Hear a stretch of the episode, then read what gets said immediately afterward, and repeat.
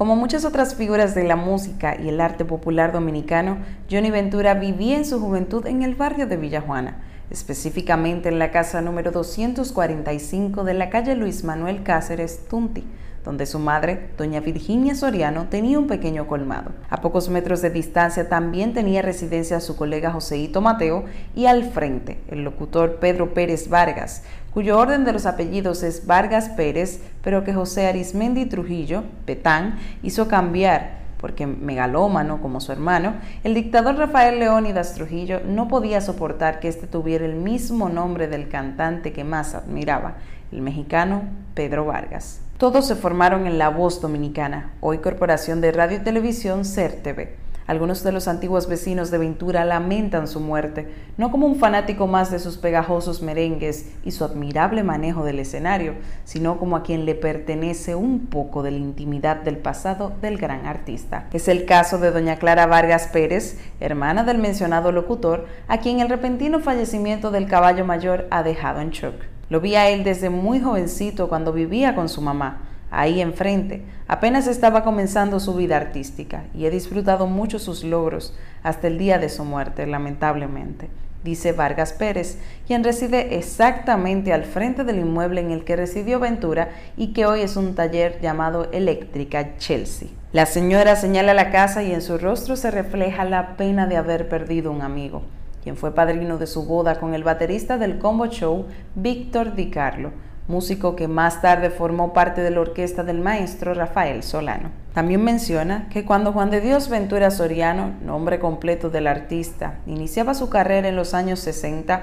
los ensayos se realizaban al frente de su casa y que todo el vecindario disfrutaba de esos músicos que eran todos muy buenos. Un aspecto de la personalidad de Ventura que se destacaba en el barrio era su preocupación social, un detalle que recuerda a Rolando Valerio, conocido en el sector como chino. Ahí no era artista, era un hombre humanitario. Cualquier cosa que faltaba le daba la cara, recordó Valerio. Este detalle también lo mencionó Vargas Pérez, quien destacó la humildad del intérprete de Carbonero. Fue una persona sumamente maravillosa en todo lo que puede haber sido un ser humano, dijo doña Clara. En la parte de esa cercanía que tuvo con la gente del barrio, el artista fallecido este miércoles cuando se dirigía a Santiago de los Caballeros fue la que aportó Miguel Agüero, quien aunque estaba mucho más joven que los otros dos vecinos, mencionó el gusto por la comida que cocinaba su tía Cuchi, que tenía aventura y que eran compadres. Era famosa haciendo locrio de arenque, los lunes era un show ahí y los músicos iban para allá, dijo Agüero, quien reveló que los jovencitos de esos años aprendieron a bailar con Johnny, copiando ese estilo que lo caracterizó y que, según recordó, era una de las formas que utilizaban en el barrio para conquistar a las chicas, moviéndose en la pista como el caballo.